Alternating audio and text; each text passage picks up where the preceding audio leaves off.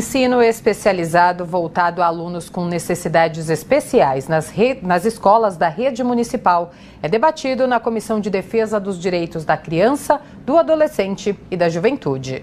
A Comissão Extraordinária de Defesa dos Direitos da Criança, do Adolescente e da Juventude recebeu a responsável pela Divisão de Educação Especial da Secretaria Municipal de Educação o pedido da vereadora Ruth Costa, do PSDB, solicitava esclarecimentos sobre as ações promovidas e traçadas para a inclusão e participação de jovens com deficiência. Cláudia D'Alevedo apresentou logo no início de sua participação um modelo de estrutura para atender estudantes com necessidades especiais nas escolas da rede municipal de ensino.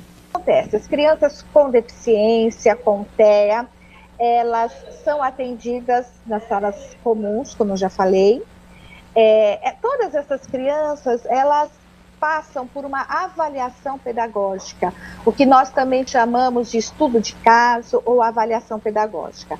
Essa avaliação ela é feita pela própria equipe é, escolar, junto com a equipe é, de educação especial que nós temos na prefeitura, tá?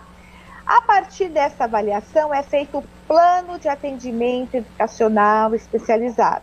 Antes de encerrar a participação, a representante da Divisão de Educação Especial da Pasta de Educação destacou os desafios para o atendimento especializado. A gente precisa ampliar o número de salas de recursos e estamos batalhando para isso.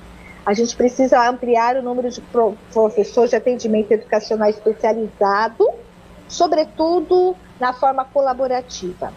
A gente precisa uh, ampliar a formação dos professores regentes das salas comuns, né? É, porque esses não têm, como você mesmo disse, eles, é, eles não têm uma formação inicial específica na educação especial. Para a presidente do colegiado, vereadora Ruth Costa, é preciso dar mais acesso à política de inclusão nas escolas da cidade. A gente devia é, ter mais acesso a política de inclusão da criança na escola.